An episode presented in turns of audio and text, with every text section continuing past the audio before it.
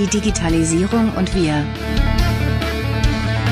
Der Technologie-Podcast mit Alex und Florian.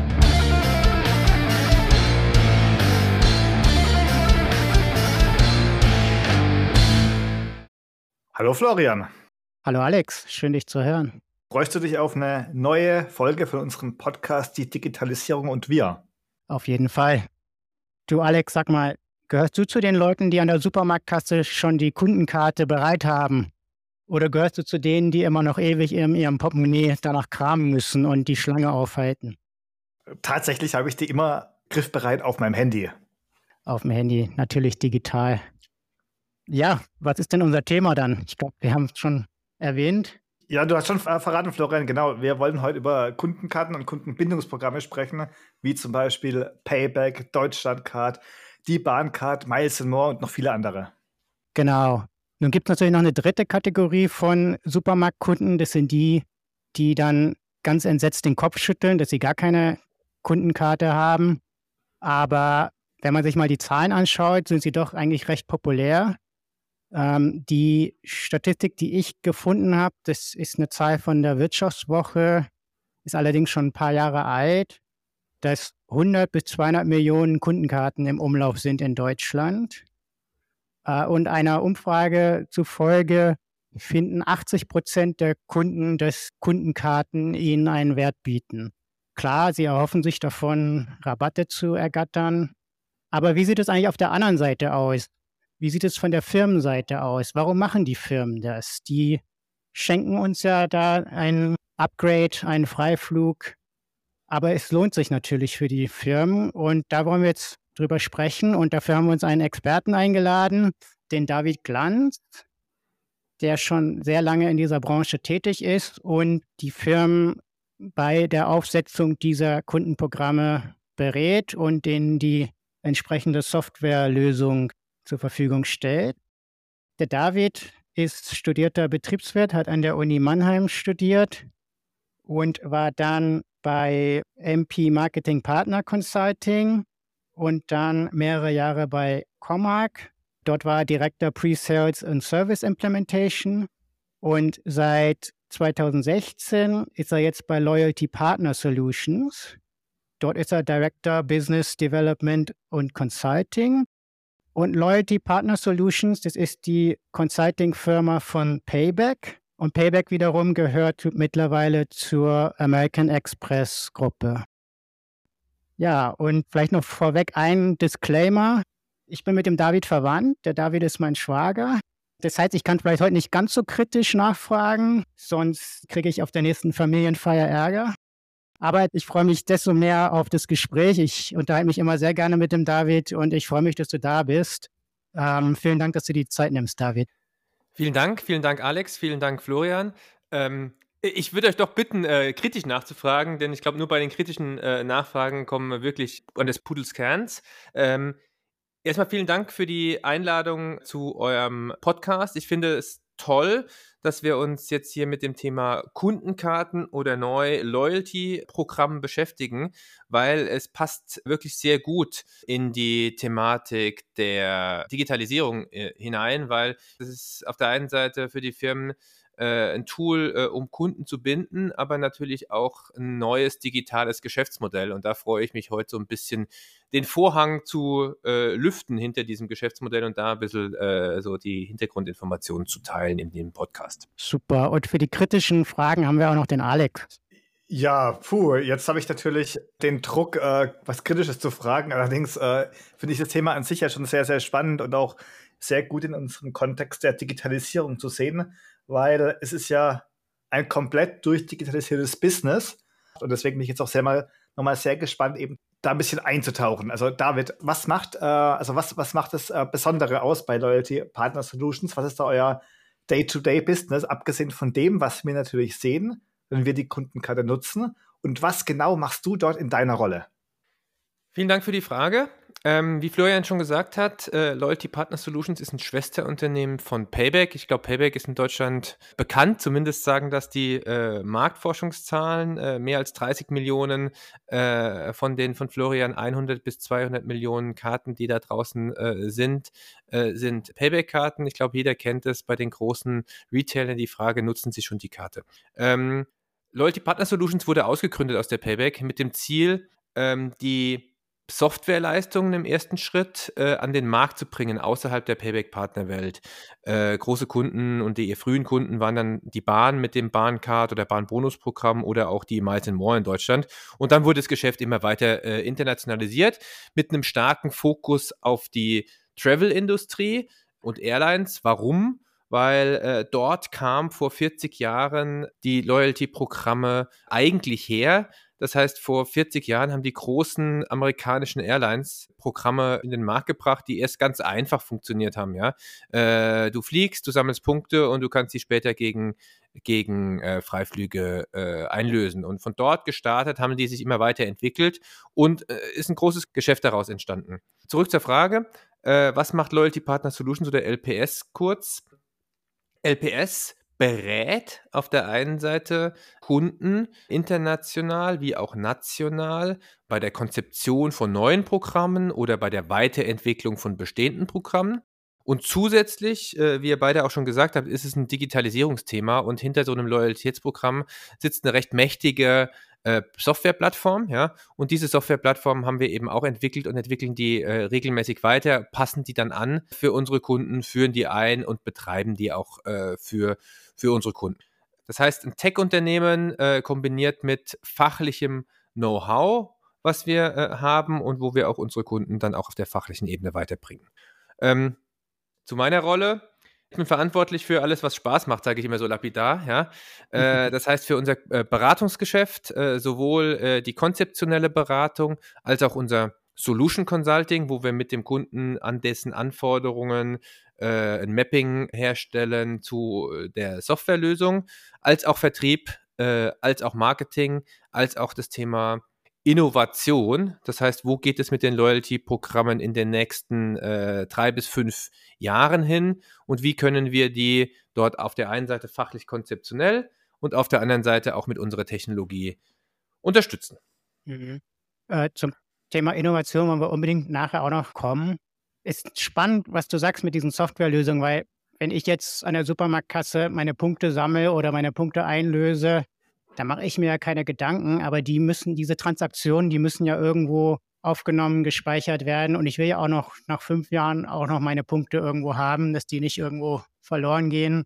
Also das müssen ja Riesensysteme sein. Kannst du vielleicht nochmal ein paar Worte dazu sagen? Was sind das so für Softwarelösungen? Also klar, das eine, die, die Punkte müssen gespeichert werden, aber da ist vielleicht noch viel mehr dahinter, richtig?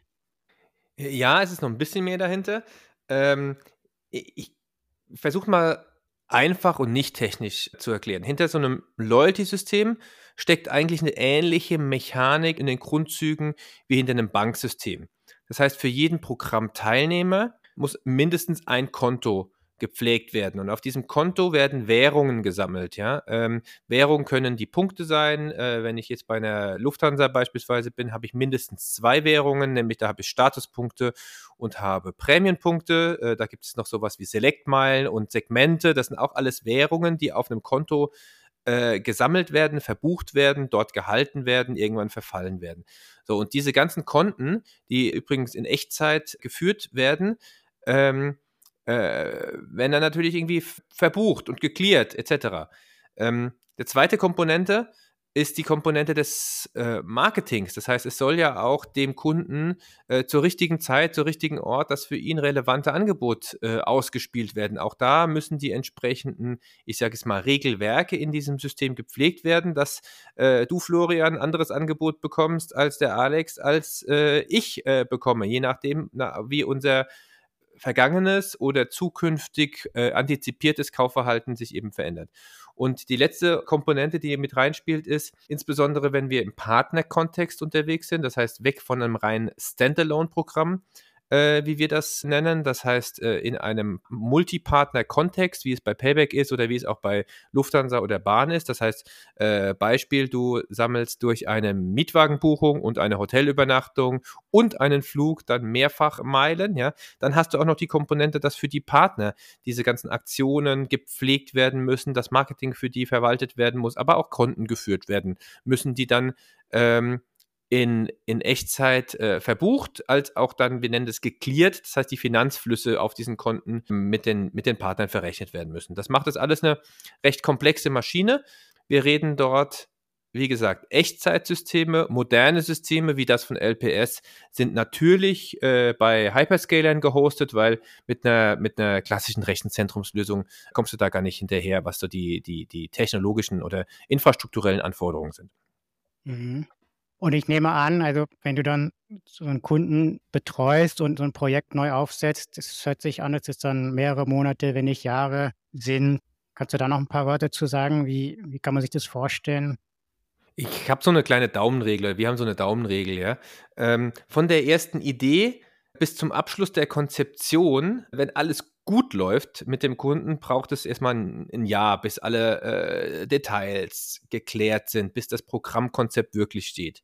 Und dann natürlich je nach Komplexität des Programmes und der Technologie und der bestehenden Capabilities beim Kunden und auch, naja, wie viele Integrationen müssen dort eigentlich hergestellt werden, reden wir von einem weiteren Jahr bis sogar äh, anderthalb Jahren, bis die Technologie steht, bis das Programm dann wirklich an den Markt gehen kann. Ähm, wenn wir von einem Replacement sprechen, das ist ein Geschäftsfeld, in dem wir auch unterwegs sind, das heißt, wenn äh, Alt-Softwarelösungen abgebaut werden und äh, neue, unsere cloudfähige oder auch Wettbewerbslösungen eingebaut werden äh, und eine Migration dort, da reden wir auch von 12 bis 18 Monaten, also das passt schon ganz gut zusammen. Ja? Ähm, warum ist das so komplex? Weil Loyalty natürlich irgendwie ein hochintegriertes äh, System, hochintegriertes Konzept ist, oftmals querschnittig über die Kundenunternehmen von der Organisation her, aber natürlich auch querschnittig, was die Integration mit der IT-Landschaft äh, angeht oder auch mit den Partnern angeht. Also wenn man so beim Supermarkt äh, an der Kasse bezahlt, braucht man eben eine Echtzeitintegration mit der Kasse. Ähm, wer schon mal mit einem Kassensystem gearbeitet hat, der weiß, das ist äh, meist proprietär programmierte äh, Software, äh, die dann gewisse Komplexitäten äh, mitbringt. Das dauert dann einfach seine Zeit.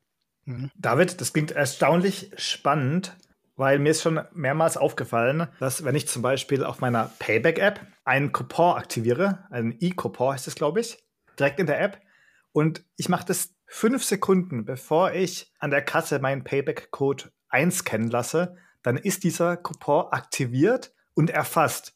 Und ich bin eigentlich schon ein bisschen beeindruckt, von dieser kurzen Latenz, wie du sagst, eben die Anbindung an die Kassensysteme, an die proprietären.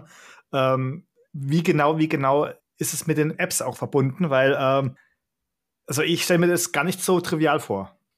Also auch die Apps sind natürlich und müssen natürlich ähm, genau solche Use Cases, wie du sie beschreibst, in äh, Echtzeit angebunden, weil im Sinne der Customer Experience möchte ja natürlich der Kunde, der Programmteilnehmer, äh, bleiben wir bei dem Retail-Beispiel, geht an die Kasse, hält seine App hin, lässt seinen Code scannen, ja, und bekommt dann natürlich im Idealfall direkt nach dem oder während des Bezahlvorgangs den, äh, eine Push-Message mit, äh, lieber Kunde, vielen Dank, dass du bei Partner XYZ eingekauft hast und hier hast du deine 100, 200 oder 300 Punkte direkt gut geschrieben. Das ist eine gute Customer Experience und da ist natürlich die, die Echtzeitintegration wichtig und das gilt auch für die äh, sogenannten Customer Touchpoints wie die App, aber auch natürlich andere. Ja? Äh, kann natürlich auch sein, dass der im Callcenter anruft und sich dann äh, sagt, hier, meine Punkte wurden mir nicht gut geschrieben, auch da muss der Agent das so, sofort sehen oder in einem Webportal einloggt und dort ähm, das sehen kann.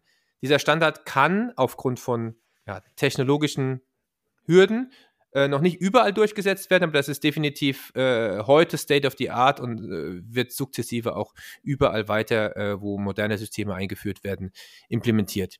Du hast ja schon ein Stichwort genannt zur Implementierung. Du hast ja schon genannt, dass ihr mit einer Multi-Cloud-Strategie arbeitet und ähm, Cloud ist immer etwas, was ich sehr interessant finde, vor allem wenn man überlegt, äh, dass es hier verschiedene Architekturen gibt. Nutzt ihr oder kannst du es verraten, ob ihr native Cloud-Services benutzt oder Microservices wie Kubernetes oder proprietäre oder sagen wir so eigene Lösungen, die in VMs laufen. Kannst du da ein bisschen was zur Architektur erzählen? Kann ich, ja. Also vielleicht äh, kurz, wir haben uns gegen eine Multi-Cloud-Strategie äh, entschieden. Und zwar, weil wir auch proprietäre Cloud-Services nutzen wollen und haben damals vor drei Jahren, äh, als wir die Entscheidung getroffen haben, dort ein Assessment gemacht. Und zu dieser Zeit war, äh, ist heute wahrscheinlich auch noch AWS äh, führend. Äh, ist auch kein Geheimnis, kann man auf der Webseite nachlesen.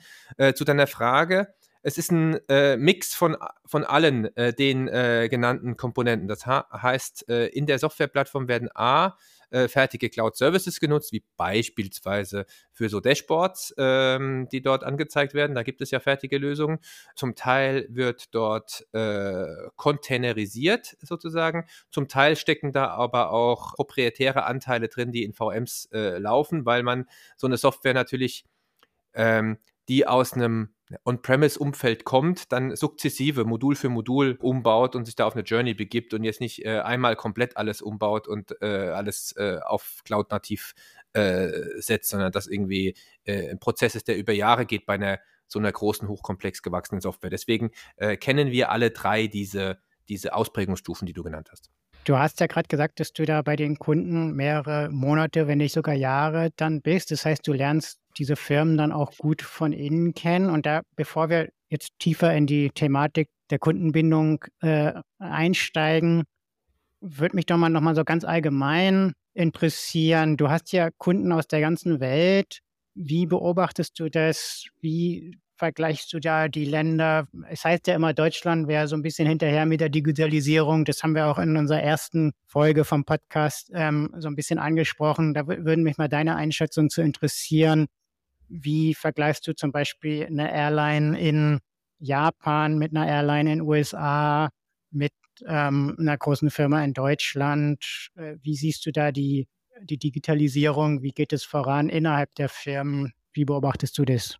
Äh, ganz tolle Frage und ja, das ist vollkommen richtig. Ich äh, habe äh, die Chance, international äh, zu arbeiten, äh, mit Kunden in Asien, mit Kunden in den USA, aber auch mit Kunden äh, in Europa. Und ja, es gibt dort Unterschiede, aber vielleicht ein kurzer Dis Disclaimer vorweg. Die Kunden, die solche großen Programme betreiben, die wir dann auch unterstützen, ja, sind oftmals Großkonzerne. Ja. in diesen Großkonzernen gibt es gewachsene äh, gewachsene Strukturen, sowohl technologisch als auch organisatorisch gewachsene Strukturen.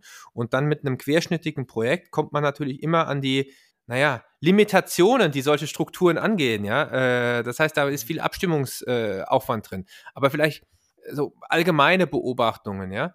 Ähm, wenn man mal im, in, in, in Asien anfängt, ja, mir ist es aufgefallen, da, insbesondere im Airline-Umfeld, ja, dort wurden jetzt so die letzte Generation äh, Plattformen implementiert vor, weiß ich nicht, 10, 15, 20 Jahren, ja, und damals äh, unter Akzeptanz äh, sehr viel manueller Prozesse. Warum war das so? Ähm, meine, meine persönliche Interpretation dessen ist, äh, Arbeitskraft war damals dort sehr günstig, ist es zum Teil heute noch. Das heißt, man hat sich aktiv entsch äh, dagegen entschieden, das integriert zu machen, hat gesagt, okay, das können wir auch manuell lösen, beispielsweise im Service, in einem Service Center. Heute sieht die Welt dort ein bisschen, äh, bisschen anders aus, ja. Heute wird Arbeitskraft teurer, heute wollen die Systeme replacen, um auch ganz das Thema durchgängige End-to-End-Erfahrungen, äh, End-to-End-Prozesse äh, zu stärken. Nichtsdestotrotz gibt es dann dort gewohnte, gelernte, gelebte, manuelle Prozesse. Und da hat man natürlich erstmal eine Diskussion, äh, und muss ja wirklich erstmal die Potenziale aufzeigen, muss sagen, was für uns komplett selbstverständlich ist, weil für uns in Deutschland natürlich irgendwie Arbeitskraft, insbesondere im Service Center, rar und oder teuer ist, ja, äh, äh strebt man danach einen möglichst hohen Automatisierungsgrad zu haben und entwickelt halt lieber mal die eine oder andere Schnittstelle mehr, anstatt dass man dort jetzt auf Horden von Arbeitskräften äh, setzt. Und dort hat man erstmal eine Überzeugungskraft, weil das jetzt die erste, die erste Welle der Digitalisierung ist, äh, die da in Asien äh, oder in den asiatischen Ländern kommt, ja, ist Überzeugungskraft vonnöten vonnöten, um diese manuellen Prozesse zu digitalisieren. Mhm. Ganz anders sieht das vielleicht in den USA aus. Da habe ich zwei Beispiele. Ein sehr großes Unternehmen, die eine sehr alte Plattform abgelöst haben. Ja. Die haben klar das Ziel gehabt, zu digitalisieren, aber haben eine sehr komplexe Unternehmensstruktur. Das heißt, das hat lange gedauert, bis sie sich kundenintern auch wirklich geeinigt haben, soll der Prozess rechtsrum oder soll der Prozess linksrum äh, laufen oder möchten wir irgendwie uns doch aufgrund von Schulungsaufwänden an unsere alten Prozesse anlehnen. Das ist natürlich für ein für einen Softwareanbieter immer die schlechteste Lösung, wenn man irgendwie so Legacy nachbauen muss, weil der Kunde, äh, weil der Kunde äh, sich nicht auf einen neuen digitalen optimierten Prozess einlassen möchte. Und dann haben wir gerade einen anderen Kunden in den USA, der eher so aus einer moderneren Airline kommt. Die haben gar nicht so diese Altlasten, die ist relativ neu gegründet, ja. Und die sind heute schon sehr agil unterwegs. Und die haben von Anfang an gesagt, wir wollen einen MVP-Approach fahren. Wir wollen erstmal das alte replacen, bevor wir in Optimierung reingehen. Und wir wollen ganz nah an eurem Standard bleiben. Wir wollen nicht irgendwelche Altprozesse hier mitnehmen, sondern wir akzeptieren, diese abzuschneiden. Wir wollen sehr schnell, sehr agil diese, diese Plattform einführen und akzeptieren auch neue Prozesse. Und das ist natürlich als Systemhersteller äh, und, und, und Integrator die, die optimalste, der optimalste Weg, weil das Ergebnis auch das Beste wird, weil du natürlich an den Stand, nah am Standard bleibst, schnell bist in der, in der Implementierung, schnell auch in der Integration bist und äh, für den Kunden so das am stärksten digitale Ergebnis hervorrufen kannst. Mhm. Und wo siehst du da Deutschland? Ist es dann eher, können wir da mithalten mit den Amerikanern oder ist es eher irgendwo dazwischen? Ich meine, wenn wir jetzt vielleicht erstmal nur bei den Airlines bleiben, ich kann mir vorstellen, dass in anderen Branchen nochmal anders aussieht. Wir haben in Deutschland oftmals, und das liegt ein Stück weit vielleicht auch an der Kultur, sehr so eine partizipative Kultur, sehr viel Diskussion, sehr viel die Leute mitnehmen, was natürlich dann auch dazu führt, dass äh, viele einzelne Abteilungen sehr, sehr stark sind. Das ist eine Hürde für die Digitalisierung, weil eine Digitalisierung funktioniert dann gut, wenn sie flächendeckend irgendwo zentral weitestgehend zentral gemanagt wird und zentral äh, herbeigeführt wird. Und da sind wir in Deutschland schlecht. Äh, und das macht uns im Zweifel auch langsam. Also ich glaube, dass wir in Deutschland, was die Digitalisierung angeht, noch nicht so weit sind, liegt daran, dass wir zu viel diskutieren oder diskutieren müssen organisationsintern, weil ich glaube, es ist schon vielen klar, was gemacht werden müsste, aber es dann wirklich umzusetzen, ist dann der zweite, erst der zweite Schritt leider Gottes. Von daher sind wir dann doch eher so wie dieser amerikanische Großkonzern, von dem ich gesprochen habe. Und so ein bisschen innerhalb der Branchen, wie siehst du da das? Also gibt bestimmt große, große Unterschiede, oder? Es gibt große Unterschiede, ähm, insbesondere, ähm, ich meine, wenn wir von Airlines sprechen und von Airlines wie jetzt beispielsweise Lufthansa, Air France, British Airways, die haben zum Teil noch dort 40 Jahre alte Host Systeme und Dinosaurier dort stehen, ja, die will keiner gerne anfassen, ja. Und wenn man sie anfasst, dann dauert es lang und kostet viel Geld und ist aufwendig, ja. Ähm, das heißt, die sind eher langsam, was Digitalisierung angeht, ja. Wenn wir aber von Unternehmen aus dem E-Commerce-Umfeld sprechen oder neu gegründeten Unternehmen, die gleich mit Cloud, Software as a Service Tools, äh, Microservices, API-based äh, Plattformen angefangen haben, ihr Geschäft aufzubauen. Ja? Äh, Beispiele können jetzt hier irgendwie Neobanken sein. Beispiele kann aber auch vielleicht so ein Unternehmen, ohne jetzt, ohne jetzt da tiefer einzugehen, äh, Flixbus aus der Reisebranche äh, sein, die jetzt irgendwie vor 10, 12 Jahren gegründet wurden. Ja? Äh, die haben diese ganzen Altlasten nicht. Und da ist natürlich eine Digitalisierung umzusetzen und digitalisierte Prozesse einzuführen, ja, mit deutlich weniger Aufwand, Komplexität äh, verbunden. Ich glaube, da, danach muss man die Unternehmen dann auch bewerten. Ja? Äh, wie alt sind die schon und wie viel Altlasten haben sie mit sich rumzuschleppen? Ähnliches Thema ist für Bankenversicherungen. Ja? Die haben vor 40 Jahren Systeme eingeführt, die müssen sie erstmal jetzt renovieren, bevor man wirklich dann äh, über eine digitalisierte Echtzeiterfahrung für die einzelnen Kundentouchpoints durchgängig reden kann. Ja? Darf ich nochmal einen Schritt zurückgehen und vielleicht nochmal kurz auf die auf die äh, allgemeinere Frage kommen, warum Firmen überhaupt Kundenkarten anbieten oder ähnliche Angebote. Wir haben natürlich jetzt auch schon besprochen, dass Kunden natürlich am Supermarkt Guthaben einlösen können, also Punkteguthaben, äh, das sie gesammelt haben, wieder einlösen können. Also im äh, weiten Sinne ist es ja eine Art Rabatt, dass man äh, sich Flugupgrades ersammeln kann oder sogar Freiflüge äh, mit den gesammelten Punkten äh, buchen kann. Aber trotzdem nochmal einen Schritt, einen Schritt zurück. Warum äh, ist es für Firmen, äh, wir können auch gerne nochmal mit dem Beispiel Supermarkt anfangen, warum ist es für Firmen lukrativ, diese Nachlässe zu gewähren? Was haben Kunden vom Einsatz dieser Kundenkarten? Ich würde vielleicht mal kurz so anfangen. Was ist so die Leitidee, äh, wenn jemand ein Kundenbindungsprogramm äh, an den Markt bringt? So, der erste Idee, was jedem sofort einfällt, er möchte, dass die Kunden mehr kaufen, öfter kaufen, teurer kaufen. Ich glaube, das, das trifft es und da schafft ein Programm gezielt Anreize, gezielt Anreize. A, den Warenkorb zu vergrößern.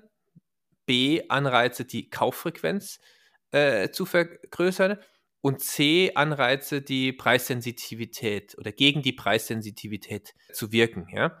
Ähm, das heißt, diese Coupons, ich glaube, jeder kennt jetzt irgendwie den Couponing-Effekt, gib jemanden einen 10 Euro äh, Coupon und er wird dort mehr als 10 Euro beim Händler lassen, weil er jetzt irgendwie sagt, okay, das ist ja, das ist ja umsonst sozusagen und ich, äh, ich möchte mir jetzt da etwas mehr leisten. Das heißt, er vergrößert durch den Coupon-Effekt den Warenkorb. Äh, gleichzeitig können ja auch mit der Punktemechanik solche äh, Kampagnen definiert werden, so, okay, kaufe jetzt im nächsten Zeitraum nochmal und du bekommst irgendetwas äh, extra, Doppelpunkte, Dreifachpunkte etc. Das zahlt natürlich voll auf die Frequenz ein, ja. Und das dritte Thema ist, äh, ich kann gezielt natürlich auch Produkte bewerben ähm, und sagen, kaufe jetzt die Beispiel die Coca-Cola, ja, und bekomme dort Doppelpunkte. Die Coca-Cola, das Markenprodukt, ist wahrscheinlich äh, teurer als die Eigenmarke. Nichtsdestotrotz kann ich dort einen gezielten, äh, gezielten Werbedruck äh, aufbauen und dann die teurere Marke pushen.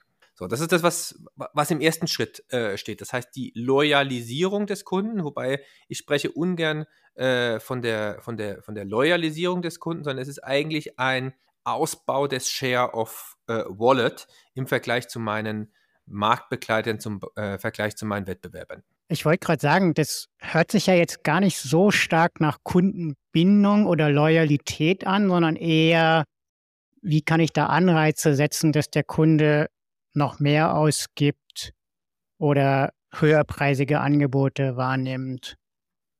Loyalitätsprogramme sind ein Wolf im Schafspelz. Sie heißen Loyalitätsprogramme, mhm. weil Kundenbindung und langfristige Loyalität gefördert werden soll. Äh, aber kurz-mittelfristig steht der äh, Share of Wallet äh, und die Monetarisierung der Kundenbasis ganz klar im Vordergrund. Mhm. Kannst du da ein bisschen näher drauf eingehen mit der Monetarisierung der Kundenbasis? Das ist der zweite, das ist der zweite Gesichtspunkt. Äh, das erste ist, was zum Kunden hingeht, was ich gerade beschrieben habe. Das zweite ist, ähm, Programme, die heute im Markt sind, haben ja eine, eine Basis. Das heißt, die haben 5 Millionen, 10 Millionen, 20 Millionen, 30 Millionen adressierbare Mitglieder. Und diese adressierbaren Mitglieder haben alle ganz brav äh, im Sinne der DSGVO auch ihre Opt-ins gegeben und haben auch Werbeeinwilligungen gegeben. Das heißt, die kannst du auch ansprechen. Die wollen das auch angesprochen werden, die akzeptieren auch angesprochen zu werden und haben auch gelernt, ihr Verhalten äh, aufgrund von äh, Marketinganreizen zu verändern. Ich glaube, das ist erstmal äh, ganz wichtig. Ja? Und diese Kundenbasis, die kann das Programm dann monetarisieren. Und zwar, und jetzt kommt dieser zweite Aspekt des datengetriebenen Geschäftsmodells hinein und der Partner, die ich vorhin angesprochen habe. Weil das, was für den Betreiber des Programmes, äh, bleiben wir jetzt mal beim Beispiel äh, Lufthansa und Miles More, äh, vordergründig nach einem Loyalitätsprogramm aussieht, ist natürlich für das Programm selber ein datengetriebenes Geschäftsmodell. Warum? Sie haben eine Kundenbasis, sie haben ihre x Millionen äh, Teilnehmer und verkaufen Zugang zu dieser Zielgruppe. Das heißt, sie verkaufen keine Daten, sondern sie verkaufen Zugang zu dieser Zielgruppe. Das heißt, äh, ich könnte jetzt zur, bleiben wir mal bei dem Beispiel Miles More gehen und sagen, ich bin ein sehr hochwertiger Automobilhersteller, ich möchte bei euch Partner werden und ich möchte Selektionskriterium A, B, C, D, E äh, ansetzen und dann äh, an diese selektierte Zielgruppe, die eine höhere Kaufwahrscheinlichkeit hat für mein Luxusauto, ähm, dann gezielt Marketing rausgeben und dann auch noch einen zusätzlichen Anreiz geben im Sinne von äh, Punkten. Ja? Und dafür nimmt das Programm dann eine Summe X ja, und baut sich damit ja, ihr, ihr digitales Geschäftsmodell. Das heißt, das Loyalitätsprogramm für das betreibende Unternehmen ist gleichzeitig ein Vertriebskanal, ein digitaler Vertriebskanal, ein hocheffizienter übrigens, für die Partnerunternehmen. Und das lassen sich die Programme natürlich auch gut bezahlen, weil sie das wissen, wie zielgerechnet sie da targeten können. Ja, interessant. Danke für die Erläuterung. Aus meiner persönlichen Beobachtung habe ich irgendwie das Gefühl, dass sich verschiedene Branchen das unterschiedlich, also unterschiedlich hier was kosten lassen wollen. Ich habe nämlich die Vermutung, dass die Supermärkte immer mehr Coupons geben, also recht großzügig äh, werden. Also es gibt ja ständig gefühlt äh, fünffach und zehnfach äh, Punktesammel-Coupons, während auf der anderen Seite zum Beispiel die Luftfahrt wesentlich rarer wird mit den Bepunktungen. Soll heißen, ähm, früher wurden ja Strecken, also es wurden ja quasi tatsächlich Meilen gesammelt und heute ist der Umsatz ja am Ticketpreis orientiert. Also der also die reguläre Punktesammlung ist bei, bei den Airlines äh, weniger geworden, während eben die Supermärkte großzügiger werden. Kannst du die Beobachtung bestätigen? Siehst du da einen Grund dafür? Ich glaube, wir müssen dort ein Stück weit, also ja, ich kann diese Beobachtung bestätigen, aber wir müssen dort ein bisschen in die Fristigkeit äh, reinschauen, weil äh, beispielsweise ähm, während der Corona-Pandemie habe ich selbst beobachtet, und das kann man auch mit Daten hin belegen, ja, haben die Supermärkte ihre Kampagnen äh, maximal runtergefahren. Warum? die waren sowieso ausgelastet. Sie hatten kein Problem mit der Ware. Wenn wir uns daran erinnern, es gab kein Klopapier, es gab keine Nudeln, es gab kein Mehl, es gab keine Hefe. Ja?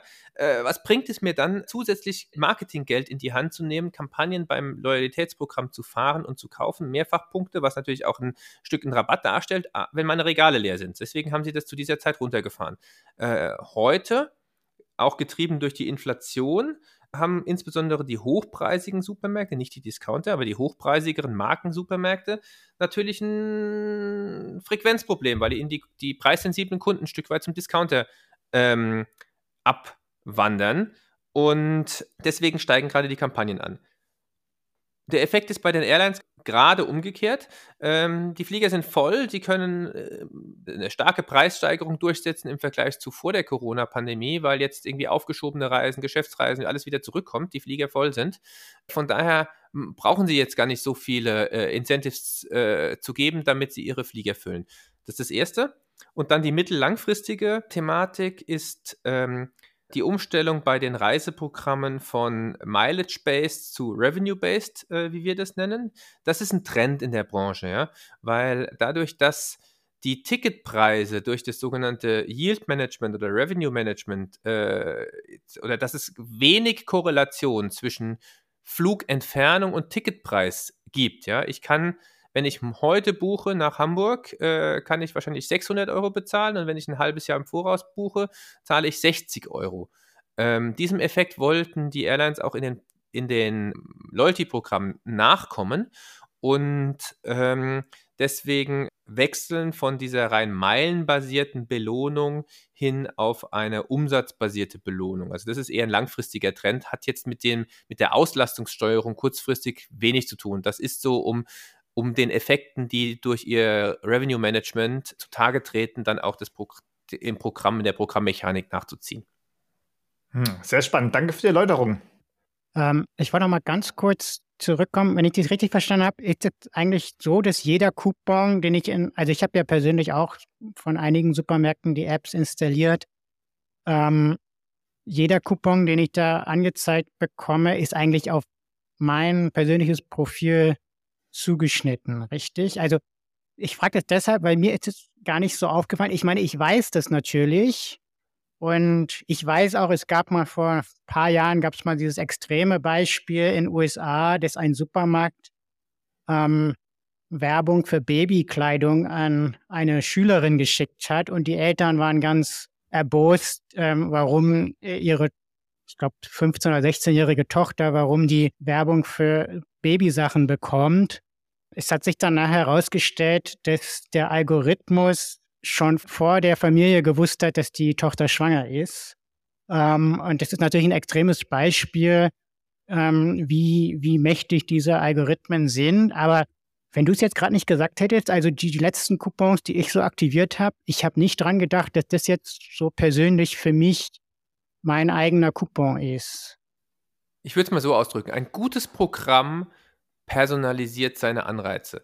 Ob alle Programme bei allen Coupons wirklich auf das sogenannte Segment of One heruntergehen können und auch wollen, äh, weil das ist natürlich auch eine Frage von äh, Geld, Systemressourcen. Äh, Stand heute ist das ja nicht managebar. Das kann ja nur noch eine Maschine äh, managen. Ja? Deswegen wird dort sehr stark jetzt das Thema äh, KI kommen ähm, um diese personalisierten Coupons dann auch den einzelnen Kunden zuzuordnen. Stand heute State of the Art ist das eine Segmentierung äh, basierend auf Segmenten, genau wie du es gesprochen hast. Das heißt, um bei dem Schwangerschaftsbeispiel zu bleiben, ja, ähm, äh, in dem Warenkorb dieser Kunden waren möglicherweise beim Drogeriemarkt jetzt irgendwie ein, zwei, drei Schwangerschaftstests und dort war eine Regel definiert, äh, die gesagt hat, wenn Schwangerschaftstests gekauft werden, dann schicke der bitte, äh, weiß ich nicht, neun Monate danach äh, Angebot für Windeln. Ja?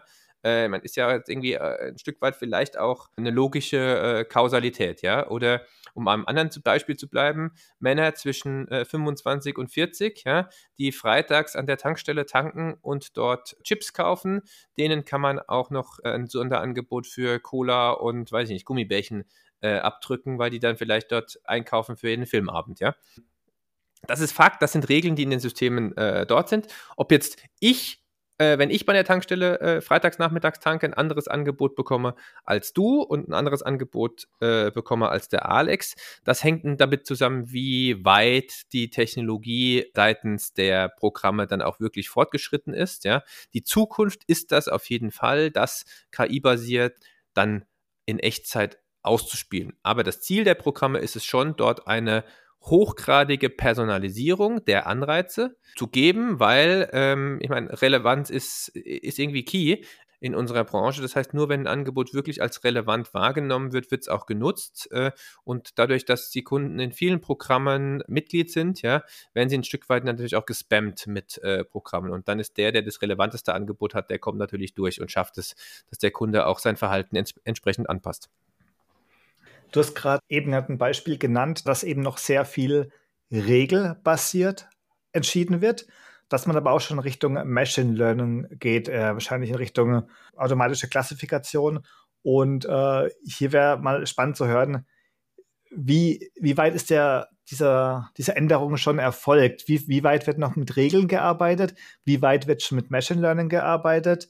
Und ähm, wo spielt auch die Datenanalyse hier noch eine Rolle? Also die Analyse im Sinne von, dass sich ein, einzelne Mitarbeiter oder Teams bestimmte Sachverhalte nochmal genau analysieren. Es gibt alle, alle die genannten Ausprägungen. Also auf der einen Seite ähm, ist es Ziel der Programme, dass sie analytisch äh, Cluster, äh, Trends äh, etc. erkennen und das auch automatisiert und dann auch automatisiert, äh, basierend auf Machine Learning-Algorithmen, für diese Cluster die relevanten Angebote äh, auswählen, ausspielen und auch die Höhe äh, variieren. Ich sage, das ist das Ziel. Das ist heute, ich habe es heute noch nicht gesehen, dass es wirklich State of the Art Ende zu Ende durchgesetzt wird, sondern das sind heute alles, ich sage mal, Pro Pilotprojekte auf einzelne Zielgruppen, äh, die implementiert werden. Aber äh, das ist Fakt und das ist auch etwas, äh, was wir anderer Technologieanbieter jetzt im Rahmen ihrer Roadmap-Entwicklung umsetzen. Nichtsdestotrotz glaube ich, dass die Analyse selber auch äh, nicht komplett weg zu automatisieren ist. Es braucht dort auch noch die Data Scientists, die Data Engineers, die auf den Daten arbeiten und dort auch auf den Daten explorativ äh, arbeiten. Aber das, ich sag mal, das Daily Business, das kann man dort automatisieren. Das Daily Business A eines Data Analysts und B eines Kampagnenmanagers, ja, wenn man den, den, den Workflow jetzt mal so äh, durchdenkt, der kann äh, mittels Machine Learning Algorithmen automatisiert werden und das, daran wird auch schon gearbeitet. Nichtsdestotrotz braucht es beide Rollen in Zukunft, die vielleicht eine höherwertige Tätigkeit ausführen. A, komplexe Analysen fahren äh, und B, äh, komplexe, äh, komplexe Kampagnen dann auch manuell regelbasiert definieren. Das heißt, komplett, komplett die Maschine allein lassen, das sehe ich heute noch nicht, sondern ich sehe es eher in abgegrenzten, in abgegrenzten Use Cases, wo man sagen, okay, das sind Massen-Use Cases, die automatisiere ich. Die Spezial-Use Cases, die werden weiterhin regelbasiert, händisch, wie auch immer du es nennen möchtest, administriert. Aber nichtsdestotrotz macht es die Personalisierung natürlich besser, wenn die Massen-Use-Cases automatisiert gehandhabt werden, weil das kann gar kein Mensch diese Komplexität handeln. Okay, klar, ist einfach auch die, die Masse, wo man dann äh, auch Herr werden kann, eben mit Machine Learning. Und also wenn du von ähm, Data Analysts sprichst, sind das dann vor allem Analysten bei euch im Unternehmen oder sind es dann auch eben Analysten bei den angeschlossenen Unternehmen, wie zum Beispiel den Supermärkten oder den Airlines, die quasi auch noch Erkenntnisse aus den Daten ziehen können. Ähm, wie ist das abgegrenzt? Im Regelfall hast du dort ähm, ein Team von Data Analysts beim Kunden, mindestens ein Team. Im Regelfall hast du sogar mehrere Teams, nämlich eins innerhalb der Loyalty-Organisation, das auf den Loyalty-Daten agiert und B, ein zentrales äh, Team, das dann eben auf den Enterprise-Daten, das heißt, wo Loyalty-Daten einfließen und kombiniert werden mit Enterprise-Daten, die jetzt nicht zentral im Loyalty-System und in der Loyalty-Organisation vorliegen, die dann nochmal weitere äh, Analysen darauf fährt. Die hast du und die hast du eigentlich auch in jedem dieser Unternehmen. Nichtsdestotrotz bieten wir natürlich äh, für Beratungsleistungen, Optimierungen diese Analyse-Services an, aber und da bin ich auch ganz fest davon überzeugt, das ist Core-Business. Und dieses Core-Business sollte in dem Programm äh, oder in dem programmbetreibenden Unternehmen äh, selber liegen und nicht outgesourced werden an einen Dienstleister. Eher so in Richtung, hebe, helfe mir, hebe mich auf das nächste Level, berate mich dabei, aber nicht als Dauerdienstleistung outgesourced. David, ich würde gerne mal über diese Automatisierungsprozesse äh, reden. Ähm, ich weiß nicht, inwieweit du da aus dem Nähkästchen plaudern kannst, aber ich kann vielleicht mal ein, Beispiel geben. Es ist ein extremes Beispiel, aber das zeigt, wohin vielleicht die, die Reise hingehen kann mit diesen KI-Algorithmen. Also äh, in USA, in, in Las Vegas, da gibt es ein Casino. Wenn du da an den einhändigen Banditen dich setzt, also an diese Slotmaschinen, dann kannst du da auch eine Kundenkarte einlesen und das heißt, das Casino weiß eigentlich zu jeder Zeit, wie viel Geld du gewonnen hast und wie viel Geld du schon ausgegeben hast. Und das wird dann in Echtzeit ausgewertet und es geht sogar so weit, dass diese Algorithmen für jeden Kunden eine Art Schmerzgrenze berechnen. Also du musst dir jetzt so vorstellen, wenn du schon wieder x Dollar verspielt hast, dann kriegst du zu Hause Ärger und dann wirst du natürlich erstmal die nächsten Monate nicht wieder ins Casino kommen. Und das wollen die Casinos eigentlich vermeiden. Die wollen dich eigentlich so oft wie möglich da haben. Das heißt, eigentlich hat das ein Casino ein Interesse, dass du nicht zu viel Geld an einem bestimmten Tag verspielst. Das ist eigentlich erstmal paradox sich anhört. Man könnte ja meinen, die würden dir gerne alles Geld aus der Tasche ziehen, aber das wollen die gar nicht, sondern die definieren eine Schmerzgrenze und dann können sie auch intervenieren äh, in dem Sinne, dass sie dann äh, jemand vorbeischicken, äh, wenn die merken, dass du an diese Schmerzgrenze rankommst und schon zu viel Geld verloren hast an, an der Slotmaschine, dann können sie jemanden vorbeischicken und der gibt dir dann äh, einen Gutschein für David Copperfield oder für Britney Spears. Ähm, das ist ja alles bei denen in einem Haus, also Casino, Übernachten und Entertainment ähm, diese ganzen Shows, die sind ja äh, genau für diesen Zweck da, dass man die Leute im Haus lässt. Dann können die Leute sich ein bisschen ablenken und dann können sie, nachdem sie im Konzert waren, danach nochmal wieder an die Slotmaschine und fangen dann wieder bei Null an, praktisch. Das ist natürlich jetzt extrem, aber das ist so die Richtung, in die es geht, oder? Das ist die Richtung, in die es geht. Äh, es gibt bei den Airlines auch Machine Learning basierte Piloten und auch wird ja auch zum Teil schon ausgerollt, ja, dass äh, quasi die, die Anreize, die dir gesetzt werden mit den äh, mit Echtzeit-Coupons, ne, äh, die sowohl für Partner als auch für, für Flüge äh, gelten, äh, basierend auf der kompletten Datenbank dann personalisiert werden. Das heißt, basierend auf den, äh, auf den Algorithmen dann diese die Coupon Häufigkeit als auch die Couponhöhe als auch die Couponart sozusagen komplett personalisiert, automatisiert äh, ausgewählt wird. Wir, wir fahren das unter dem, äh, unter dem großen ja, konzeptionellen Konstrukt Individual Loyalty und das geht natürlich noch, noch weiter. Ich meine, das eine ist die Couponhöhe, das andere ist natürlich auch, was ist der Kunde für ein Typ? Ja? Ich bin in meinem Reisekontext empfänglich für komplett unterschiedliche Botschaften. Wenn ich geschäftlich unterwegs bin, ja, dann bin ich vielleicht ein Stück weit effizienzgetrieben und vielleicht auch ein Stück weit nach irgendwie so einem längeren Business-Trip in Asien dann müde, will mich vielleicht in der Lounge äh, erholen und dann relativ schnell zum Flieger, ja. Wenn ich aber mhm. privat unterwegs bin und Zeit habe, ja, dann bin ich eher früher am Flughafen, bin vielleicht nicht abgehetzt, bin viel empfänglicher für Kaufanreize der am Flughafen ansässigen äh, Partner des Programmes. Und äh, es ist eins der in den Branchen eines der, der, der schwersten ähm, äh, Entscheidungen, äh, rauszukriegen, ob ich jetzt den Flug, äh, weiß ich nicht, München, New York im privaten Kontext, das heißt im Kontext einer Urlaubsreise zum Beispiel, tätige oder ob ich den im Geschäftskontext als Businessreisender äh, tätige. Aber ich verhalte mich komplett anders. Und natürlich versuchen sie das auch durch verschiedenste Indikationen, wie verhalte ich mich, wie tippe ich auf der App, wann bin ich irgendwo, wann werde ich innerhalb des Flughafens erkannt mit meiner App und so weiter und so fort, ja. Ähm, da, da das herauszubekommen und dann natürlich auch das Programm und die Marketingmaschine unterschiedlich anzusteuern.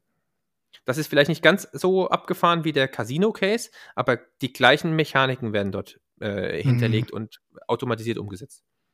Mhm. Und es wird natürlich jetzt mit der rasanten Entwicklung auf der Seite der KI-Algorithmen wird es natürlich explodieren, ne? also diese Anwendungsfälle.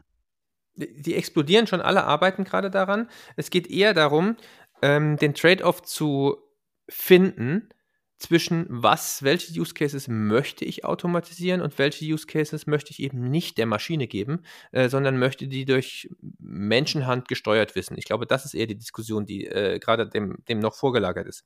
Weil möglich sind sie. Es ist nur eine Frage von äh, Geld, in Anführungsstrichen Budget und Priorisierung, diese umzusetzen. Wo wir jetzt gerade von den neuesten Entwicklungen sprechen, wir sehen auch, dass immer mehr Supermärkte beispielsweise weggehen von den klassischen Kundenkarten und auch immer mehr ihre eigene Apps anbieten. Äh, wie siehst du die Entwicklung? Ja, ähm, ich glaube, es ist eine Zielgruppenfrage, ob man noch in der Plastikkarte denkt oder schon in der App denkt. Wir haben dazu aus den verschiedensten Projekten natürlich auch äh, Zahlen, Daten, Fakten, Marktforschungsergebnisse. Ja? Und wenn die Zielgruppe, ich sage es mal, äh, kleiner gleich 40 bis 45 liegt der Schwerpunkt der Zielgruppe, dann ist es klar, äh, dann will keiner mehr diese Plastikkarte irgendwie im Geldbeutel mit sich rumschleppen.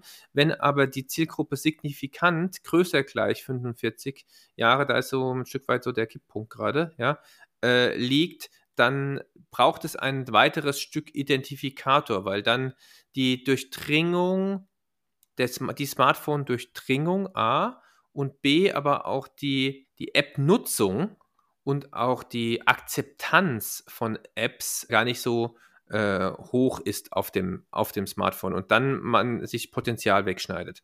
Ähm, die neuen Programme, die heute im Markt gelauncht werden, sind nahezu alle, wenn wir jetzt zum Beispiel Lidl Plus äh, uns anschauen, was im Supermarktbereich, den du angesprochen hast, jetzt irgendwie seit zwei, vielleicht maximal drei Jahren auf dem Markt ist und auch sehr erfolgreich ist, ähm, äh, ist ein rein app-basiertes äh, Modell. Und ich glaube auch, dass die physische Karte an sich immer mehr an Relevanz verlieren wird. Ja? Ähm, ich sehe es bei der Bahn jetzt zum Beispiel, äh, da sind Use Cases Stand heute nur noch in der sogenannten Bahn-Bonus-App äh, verfügbar und gar nicht mehr äh, analog verfügbar. Und das ist der Zug. Das ist die Zukunft. Das heißt, ich sag mal, mit Aussterben dieser äh, Zielgruppe ähm, oder niedrigere Relevanz dieser Zielgruppe wird auch die Relevanz des physischen, der physischen Plastikkarte definitiv abnehmen und das alles in app-basierte Use Cases äh, sich entwickeln. Ah, okay. Wir, wir haben ja auch schon, äh, ich habe ja vorhin auch schon mal kurz so einen Use Case angesprochen. Man kann sich ja auch seine, seine zehnfach Punkte-Coupons direkt in der App aktivieren, was ja, wie wir auch besprochen haben, dann in Echtzeit funktioniert. Was ich aber auch noch äh, sehe, ist, dass ich na, ja nach wie vor immer noch äh, meine Karte an der Supermarktkasse vorzeigen muss, indem ich diesen Strichcode zeige, der mir dann eingeblendet wird und der wird abgescannt. Siehst du da auch eine weitere Iteration, dass man in Richtung Nutzung des NFCs geht, also der Near Field Communication, dass man quasi gar nicht mehr groß seine, äh, sein Handy wirklich irgendwie dem Scanner vor die Nase halten muss, sondern dass das Ganze auch noch, noch in Anführungszeichen, noch äh, reibungsloser klappt? Es gibt diese Use Cases sogar schon heute zum Beispiel bei großen äh, Tankstellenketten, bei denen NFC schon im Einsatz ist. Ähm, also diese sind schon da, ähm, diese NFC-Use Cases. Äh, sicherlich wollen die Programme ein Stück weit im Sinne der Interaktion mit dem Programm, dass du aktiv dich dafür entscheidest, die Kundenkarte herzuzeigen und eben nicht nur das Smartphone in der Tasche hast und an der Kasse vorbeigehst und dadurch registriert wird, um Mitnahmeeffekte äh, zu äh, vermeiden. Ja? ja, das ist spannend. Also reibungsloser wäre es eigentlich, wenn du das Handy einfach in der Tasche lässt und der automatisch an der Kasse dann weiß, dass du Teil dieses Kundenprogramms bist, weil das Handy halt in der Nähe von der Kasse ist. Aber du sagst, das hat halt den Trade-off, dass der Kunde sich dessen gar nicht mehr bewusst wird und eigentlich will man eigentlich, dass der Kunde aktiv diese Karte irgendwie rausholt oder diese App aufmacht. Als Programm möchtest du, dass der Kunde mit deinem Programm interagiert, korrekt? Weil je mehr er mit dem Programm interagiert, umso stärker funktioniert die Verhaltenssteuerung durch die Programmmechaniken. Äh, in dem Moment, wo äh, der Kunde nur noch das Handy in der Hand hat und durchläuft und dann irgendwie Punkte sammelt, ja, hast du diesen diesen vergrößerten Warenkorb nicht mehr. Korrekt. Äh, wenn du dein Handy gar nicht in deiner, äh, aus der Hosentasche ziehst und ist der verhaltenssteuernde Aspekt kleiner. Und dann äh, funktioniert das, das Hauptziel des Programmes nicht mehr, nämlich dass der Kunde öfter kauft, teurer kauft und äh, mehr einkauft, ja. Ja, wobei für mich ist ja die größte Hürde immer, das, ob ich da Empfang habe oder nicht. Also in manchen dieser riesen Supermärkte, da kommen irgendwie diese Handymasten kommen da nicht durch und dann nützt mir die beste App nichts, wenn ich dann da drin bin und keinen Empfang habe. Also das habe ich schon öfter gehabt, das Problem. Ich weiß nicht, ob du das, das kennst, diese Problematik. Ich kenne das und wir arbeiten auch mit unseren Kunden immer genau an dieser Offline-Fähigkeit, weil du glaubst gar nicht, wie viele Supermärkte in irgendwelchen Keller geschossen sind, wo es mit, der, mit dem Handyempfang schlecht ist. Und der Workaround ist dann sozusagen ein Spiegeln der Coupons auf der Kasse. Das heißt, dass selbst wenn du in der App keinen Empfang hast und dann keinen Coupon nicht aktivieren kannst, ja, hat die Kassiererin oder der Kassierer den Coupon auf der Kasse und du ziehst dann quasi die Karte durch, identifizierst dich als Florian und sie kann diesen Coupon dir händisch aktivieren. Äh, versuch das mal in den Supermärkten, in denen du keinen Empfang hast. Ich bin mir ziemlich sicher, dass es in vielen davon funktioniert, dass die Kassiererin für dich auf der Kasse diesen Coupon äh, aktivieren kann. Ah, spannend. Das ist ja schon ein recht spannender Hack eigentlich, weil ja, ich muss sagen, ich bin selber auch hier immer wieder an Supermärkten und wenn ich überall Netz habe, habe ich das Gefühl, dass Supermärkte einfach besonders gut abgeschirmt sind. Oft große Stahlbetongebäude, die, äh, die, äh, die Funkmasten nicht durchkommen, ja. Gehen wir noch mal einen Schritt weiter zum Schluss jetzt, schauen wir ein bisschen in die Zukunft. Kannst du dir das vorstellen, dass dann vielleicht auch Blockchain eine Rolle spielen wird, weil du hast ja vorhin eigentlich das schon angesprochen, das ist ja nichts anderes wie ein Bankkonto und im Finanzmarkt, da reden ja jetzt alle davon, dass das vielleicht die Zukunft ist, dass man dann ähm, Währungen in der Blockchain abspeichert, Transaktionen in der Blockchain abspeichert.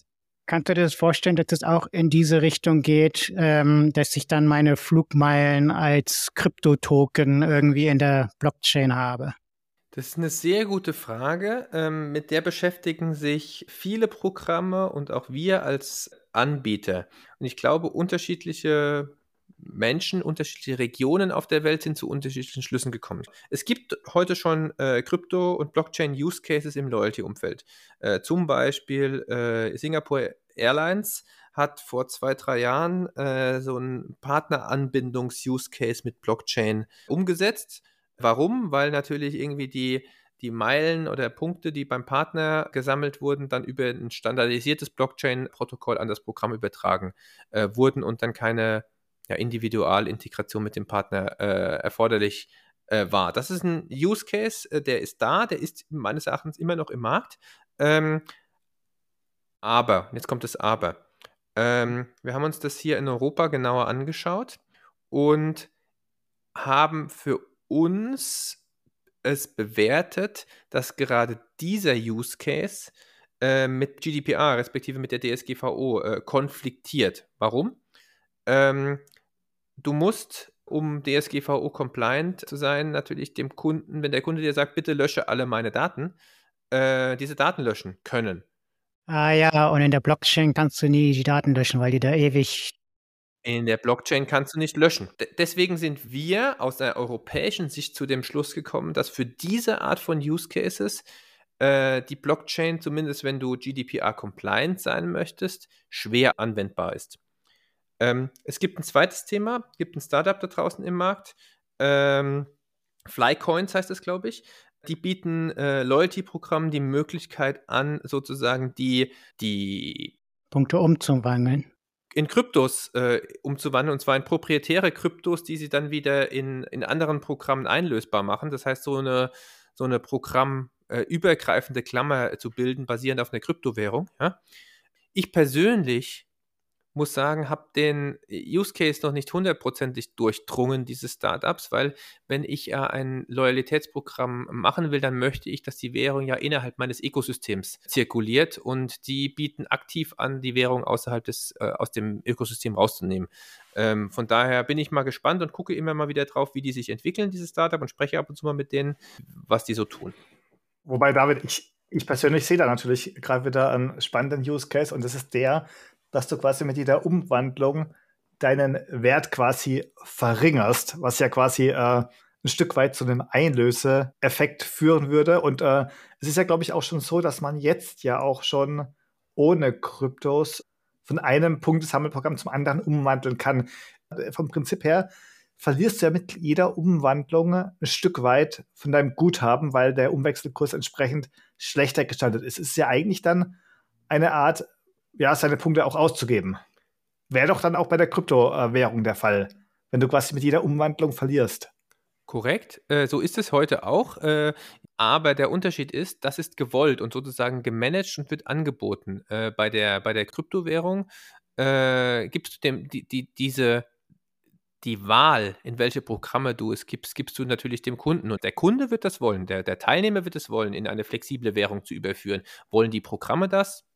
Setze ich mal ein Fragezeichen hin. Aber ich bin gespannt, wie es sich entwickelt. Aber du sagst generell, dass hin und her, also das generelle Wechseln, zum Beispiel von äh, MX Rewards äh, zu einer anderen Währung, kann sich für den Kunden auch durchaus lohnen, sagst du richtig? Es kann, sich, also es kann sich für den Kunden lohnen, wenn, die ein, wenn der, das Einlöseangebot für den Individualkunden äh, in dem Programm C, wo du hin oder B, wo du hinwechselst, attraktiver ist, ja. Ähm, Beispiel ist, äh, Amex ist natürlich irgendwie ein blödes Beispiel, ja. Ich habe mal meine Kreditkarte und ich werde angereizt, meine Kreditkarte öfter zu nutzen und meinen, meinen Spend über diese Kreditkarte zu fahren. Dafür kriege ich Amex-Punkte, ja. Ähm, Amex hat jetzt nicht so mega attraktive Einlöseoptionen. Äh, Eine Airline hingegen hat sehr attraktive Einlöseoptionen, nämlich die Karotte eines Freiflugs. Das ist sehr positiv belegt für den Kunden. Ich fliege umsonst irgendwo an ein schönes Urlaubsziel. Ja? Ähm, oh, das hat einen sehr hohen, eine sehr hohe äh, Zugwirkung, diese Einlösung. Deswegen ist natürlich die natürliche äh, Anreiz zu sagen, okay, ich möchte meine Kreditkartenpunkte auf ein äh, Meilenprogramm, äh, Airline-Programm übertragen und dann dort eben äh, einlösen, um dort diese die, das Einlöseprodukt sozusagen, die Einlösung zu generieren. Ja, und da nehme ich eine Abwertung meiner Punkte in Kauf, weil eigentlich, wenn ich sie innerhalb der MX-Welt halten würde, sind meine 50.000 Meilen weiß ich nicht, 1000 Euro wert. Wenn ich sie transferiere in das äh, Airline-Programm, sind es nur noch 800 Euro wert. Aber ich habe einen viel höheren wahrgenommenen Wert des Freifluges als jetzt irgendeinem Rabatt, den ich bei Amex auf die Kreditkartenjahresgebühr bekomme, als Beispiel. Total spannend, weil auf der einen Seite der Geldwert ist weniger, aber als Kunde fühlt man sich irgendwie toll, wenn man kostenlos in Urlaub fliegen kann. Und auf der anderen Seite, solange der Sitzplatz noch frei ist im Flieger, also die Grenzkosten für die Airline sind ja minimal. Also das ist ein bisschen Kerosin und vielleicht ein oder zwei ähm, Tomatensäfte. Also das ist ja eigentlich dann Win-Win für die Airline. So funktionieren die Programme. Es geht sogar noch weiter, dass der wahrgenommene Wert von Punkten im Vergleich zu einem direkten Rabatt, weil ich den, dagegen stehen ja die Programme im Wettbewerb, ja, ist mhm. deutlich höher. Das heißt, gibst du 100 Punkte, die einem Rabatt von einem Euro entsprechen oder gibst du einen Euro Rabatt, wenn du dort Marfo drauf laufen lässt, kommt äh, raus, dass die 100 Punkte einen viel höheren wahrgenommenen Wert äh, für den Kunden darstellen. Und plus erst in der Zukunft eingelöst werden mit einer gewissen Wahrscheinlichkeit. Es verfallen also auch Punkte, das heißt. Es verfallen auch welche oder weil die Leute einfach vergessen, dass sie die haben der Rabatt, den du als Unternehmen gibst, ist deutlich geringer, äh, wenn du mit Punkten hantierst, als wenn du mit einem Direktrabatt hantierst. Auch da gibt es Untersuchungen und Studien dazu. Mhm. Es gibt ein extremes Beispiel, und zwar Starbucks. Da kann man ja nicht nur Punkte sammeln, sondern man kann auch Geld auf die Karte laden. Und da passiert es dann auch, dass die Leute vergessen, dass sie noch Geld auf ihrer Kundenkarte haben. Und dann äh, nicht nur das, du gibst denen ja auch das Geld im Vorhinein. Und das heißt, du gibst eigentlich Starbucks zum Kredit, wenn du da Geld auf die Karte drauflädst. Und äh, in USA ist es sogar so, dass 40 Prozent des Umsatzes über diese Karte gemacht wird. Also Starbucks mutiert zu einer Bank. Ja, also die, die haben, äh, ich glaube, 1,5 Milliarden US-Dollar an ähm, Cash äh, in ihren Koffern sitzen, weil die Kunden das Geld da im Vorhinaus draufladen.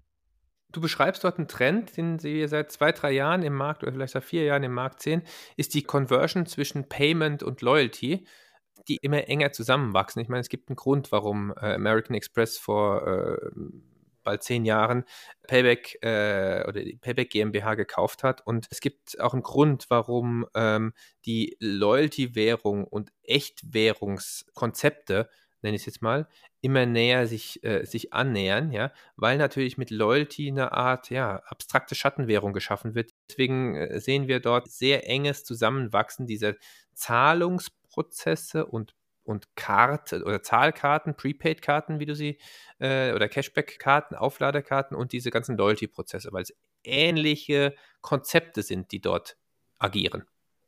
Wobei es ja auch noch nicht immer unbedingt äh, mit der Vergleichbarkeit äh, ähnlich gut funktioniert, weil man kann nicht in jedem Punkt quasi einen Price-Tag machen. Ich weiß, dass man zum Beispiel äh, Payback ja einsetzen kann beim Bezahlen oder sich sogar auszahlen lassen kann. Bei Amex kann man äh, bei der Kreditkartenbezahlung ähm, angeben, man möchte mit seinen Amex-Punkten bezahlen, aber zum Beispiel bei Miles and More Meilen habe ich keinen direkten Indikator, was so eine Meile Wert hat. Und ich glaube, da ist noch ein bisschen Spielraum dann, wie diese Unternehmen äh, damit arbeiten, weil ich eben nicht überall diese Price Tag dahinter habe. Ist das richtig? Ich würde das umdrehen und würde sagen, es ist Teil des Geschäftsmodells, dass die Meilenwerte intransparent sind. Woran liegt das?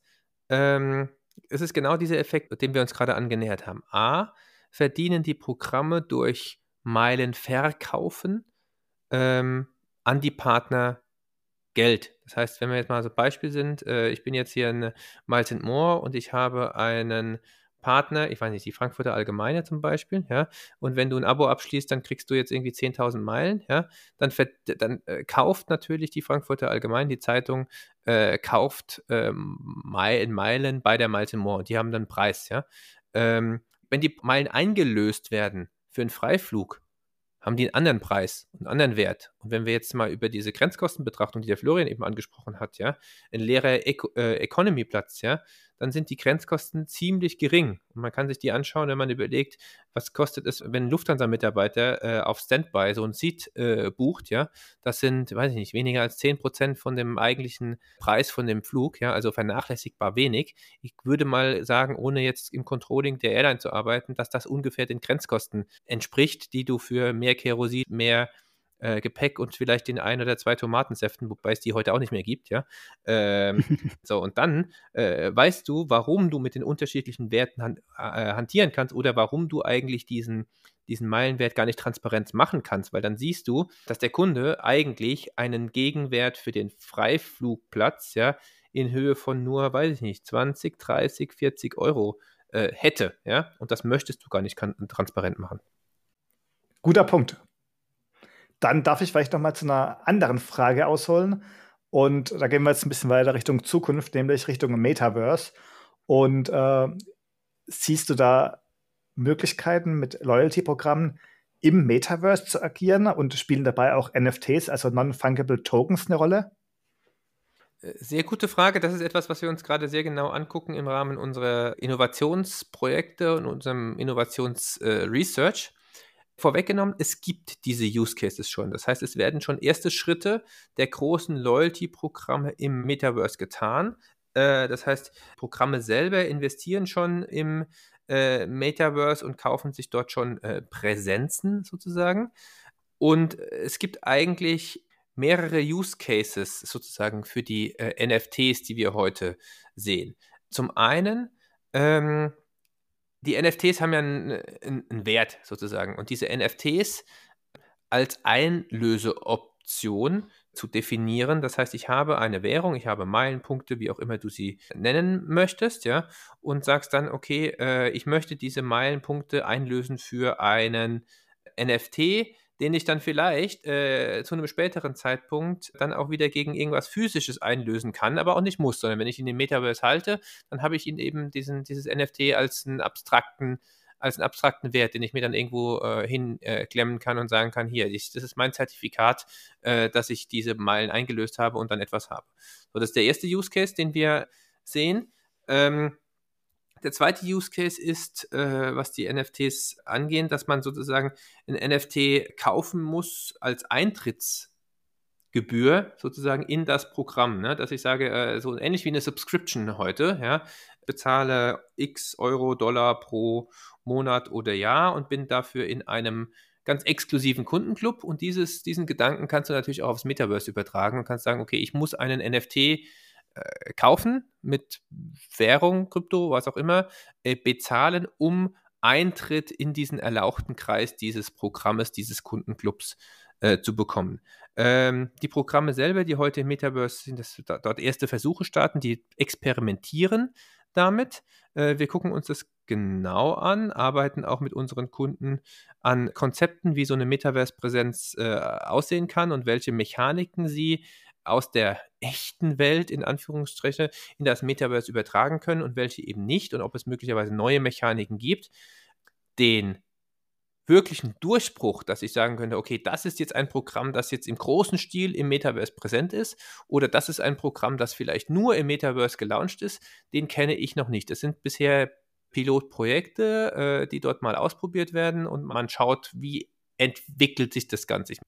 Aber es ist hm. definitiv ein Thema, was wir beobachten. Ja, super, ganz spannend. Jetzt haben wir einen Ausflug gemacht von der Geschichte der Kundenbindungsprogramme. Du hast es erwähnt, vor 40 Jahren die amerikanischen Airlines, die waren die ersten. Und wir haben jetzt auch über interessante Use Cases gesprochen, wie es in der Zukunft aussehen könnte. Wir haben über Krypto, über das Metaverse gesprochen. Das war ein ganz spannender Crashkurs. Vielen Dank dafür, David. Wir haben viel gelernt. Vielleicht ganz zum Schluss. Du hast gerade vor ein paar Minuten hast du erwähnt, dass man von verschiedenen Programmen hin und her wechseln kann. Ähm, ich war neulich beim Abendessen mit Freunden und da ging dann das Gespräch ähm, lange darüber, welches denn die besten Kundenbindungsprogramme sind, wo man die meisten Punkte sammelt und wie man das von A nach B konvertiert und wie man das meiste bei rausholt. Jetzt haben wir ja mal einen Experten hier äh, am Mikrofon. Hast du vielleicht auch einen Tipp? Wie, wie machst du das? Wo sammelst du deine Punkte und wo setzt du die dann nachher ein? Insbesondere die Übertragbarkeit von den Punkten ist natürlich ein spannendes Thema. Ich möchte jetzt mal ein Beispiel äh, nennen, das ist auch ein echtes Beispiel. Ja. Bisweilen, auch wenn jetzt vieles remote abläuft, fliege ich ja nochmal und äh, hatte letztens auch eine längere Geschäftsreise nach Asien und bin da eben nicht mit der Airline meines Vertrauens, also mit der Lufthansa äh, geflogen, sondern mit einer asiatischen Airline, die in der SkyTeam-Allianz ist. Ja. Äh, mit der bin ich jetzt vielleicht einmal geflogen und fliege mit der vielleicht irgendwie nächstes Mal in zehn Jahren wieder. Es hätte für mich gar keinen Sinn gemacht, in deren Programm einzutreten, ja. Ähm, ich kann aber dort natürlich das Programm der Allianz, nämlich in dem Fall äh, Flying Blue von Air France nutzen. Und warum habe ich das genutzt? Ich habe jetzt dort für den Langstreckenflug äh, eine große Portion Meilen gut geschrieben bekommen. Jetzt wusste ich, dass ich diese Punkte A, wenn ich noch zusätzlich über äh, ein, ein Akku-Hotel buche, haben die sogar noch eine Kampagne laufen, dass ich dann mehrfach Meilen und mehrfach äh, Accor-Punkte bekomme, wenn ich während meinem Business-Trip in einem Akku-Hotel absteige. Dann kann ich die Punkte an Accor übertragen und von Accor, äh, der Hotelkette, deren Programm kann ich sie wieder auf DB Bahnbonus übertragen und konnte so für diesen einen Business Class äh, Langstreckenflug hin und zurück, konnte ich dann äh, mit meiner Familie einmal hin und zurück äh, quer durch Deutschland fahren und noch eine weitere Freifahrt. Das heißt, ich habe quasi äh, zwei Erwachsene, zwei Kinder hin und zurück und einen Erwachsenen hin als Freifahrten von diesem einen Langstreckenflug bei der Deutschen Bahn rausgebracht und ähm, das, ich glaube, das wissen nicht viele, aber ich glaube, da ist der, der Hebel, weil wenn ich das nicht gewusst hätte, hätte ich vielleicht die Meilen gar nicht gesammelt, weil ich mit dieser Airline nur ein einziges Mal äh, geflogen bin. Wahnsinn. Toller, toller Hack, toller Hack, David, weil ganz ehrlich, würde ich mit einer Allianz nur einmal fliegen, also wenn es nicht meine Heimatallianz ist, dann ähm, würde ich, glaube ich, gar nicht daran denken, überhaupt mir deren Programm anzuschauen oder deren Punkte zu sammeln. Deswegen äh, richtig guter Tipp, danke. Ja, und vor allen Dingen auch der Tipp, ich meine, ich habe mich das auch immer gefragt bei den Hotels, ob ich da jetzt Punkte sammeln, ob sich das wirklich lohnt, weil ich bin eigentlich jedes Mal in einem anderen Hotel. Und du willst ja dann auch im Urlaub auch nicht in den gleichen Hotels absteigen, in denen du beruflich übernachtest. Ähm, Im Urlaub ist man dann vielleicht eher irgendwie im, im Airbnb oder in der Ferienwohnung. Ähm, aber das ist natürlich äh, ein cooler Tipp, dass du dann auch die Hotelpunkte dann in Bahnpunkte umwandeln kannst und dir dann Freikarten für die Bahn kaufen kannst, weil das ist natürlich auch was, was man privat dann nutzen kann. Super. Und es geht auch immer weiter. Also auch viele Hotels bauen gerade Punktetransfer mit den Airlines wiederum aus. Das heißt, es macht schon Sinn, auch in den Hotelprogrammen zu sammeln und sie dann an die, äh, an die Airline-Programme zu übertragen. Ja, vielen Dank für diese Tipps und vielen Dank für die tolle Unterhaltung. Das hat wirklich Spaß gemacht. Ich habe sehr viel gelernt und danke, dass du dir Zeit genommen hast, David. Vielen Dank euch, vielen Dank für die Einladung und ich wünsche euch viel Erfolg mit eurem Podcast. Vielen Dank. Danke dir. Mach's gut. Tschüss. Ciao. Auf Wiedersehen.